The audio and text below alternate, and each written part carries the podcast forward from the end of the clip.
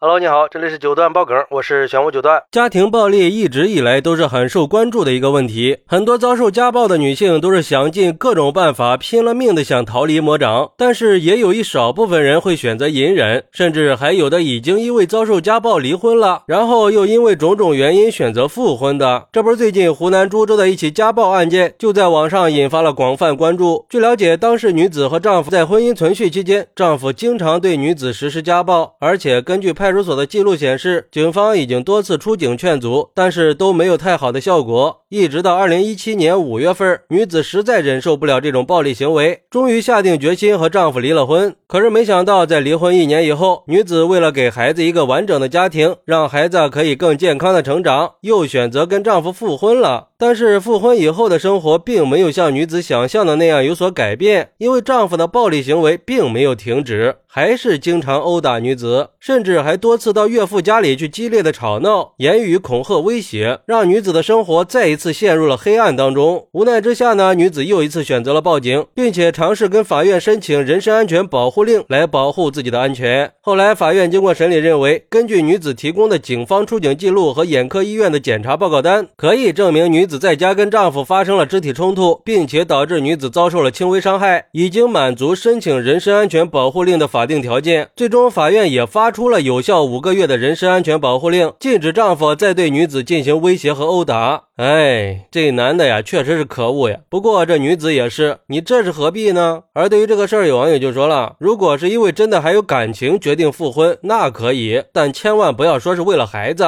我特别讨厌这种感动自己的牺牲。其实这样孩子并不会觉得母亲是为了自己好，母亲以为的为了孩子，其实在孩子心里是不想要的。让孩子在这种家庭环境里经常看着自己的母亲被打，真的对孩子好吗？真实情况是，小孩在这种暴力的。环境里只会适得其反，只会扭曲小孩的成长。女子真正应该做的是通过自己的努力去找工作，不要依附于任何人，养好小孩才是在保护小孩。难道不知道离婚是可以打官司争取抚养权的吗？离婚的婚姻确实对孩子有伤害，但是充满了吵闹和暴力的婚姻对孩子的伤害会更大，只能是两者相害取其轻了。所以我觉得这女子很可怜，很可悲，但是这种感动自己的牺牲，她不值得同情。太。太没脑子了！要知道，这家暴只要有过一次，就会有无数次，而且这保护令的有效期也就五个月。那五个月之后怎么办呢？你就能保证不再被打了吗？不过也有网友认为，说到底还是法律对家暴太宽容了。为什么这个老公他就不害怕呢？他到底是因为什么可以做到这么有恃无恐呢？要知道，家庭暴力可不只是对身体上造成伤害，也是一种心灵上的摧残呀。而且很多受害者都会因为孩子或者经济这些原因选择忍耐。你以为他们不知道报警吗？关键是报警以后，当着警察的面做了保证，回到家又继续打，甚至打的会更厉害，最终只会让家暴的情况越来越严重的。所以说，关键问题是应该加大对家庭暴力的打击力度，制定更严格的法律法规去制约家庭暴力，让家暴的人不敢再有动手的念头。哎，我觉得这个网友说的有几分道理，而且我也特别不理解这个女子的选择。虽然我很同情女子的遭遇，你说她如果真的单纯的是为了孩子，那完全可以去争夺抚养权，或者用其他的方式选择复婚，明摆着就是羊入虎口啊！而且对方知道了你的软肋，还会更加肆无忌惮的。我是觉得，为了孩子也得先懂得保护自己，自己的安全都受到威胁了，你还怎么去保护孩子呢？就像那个网友说的，难道让孩子在这种压抑的环境里长大就能心理健全了吗？并不能。我们应该明确，家庭暴力是有它的复杂性和危害性的，家暴给受害者带来的也不。只是身体和心理上的伤害，甚至还可能会导致悲剧的发生。所以，我们应该采取更有效的措施来预防和解决家庭暴力问题。但复婚肯定不是解决问题的根本办法。我觉得，对于受到家暴的人来说，离婚可能才是更好的选择。不能用一句“为了孩子”忽略了自身的安全呀。在这里，我想呼吁社会各界可以更多的去关注家庭暴力的问题，因为解决家庭暴力问题需要全社会的参与和支持。也希望相关部门可以加强相关的法律法。规的制定和执行，提供更多更安全的庇护条件和咨询服务，推动家暴的预防和教育宣传工作。而我们也应该加强对家庭暴力的谴责，形成一种社会共识和道德底线，让受害者可以更有勇气站出来去寻求帮助，可以更好的保护妇女儿童的权益，让每一个家庭都可以更和谐稳定。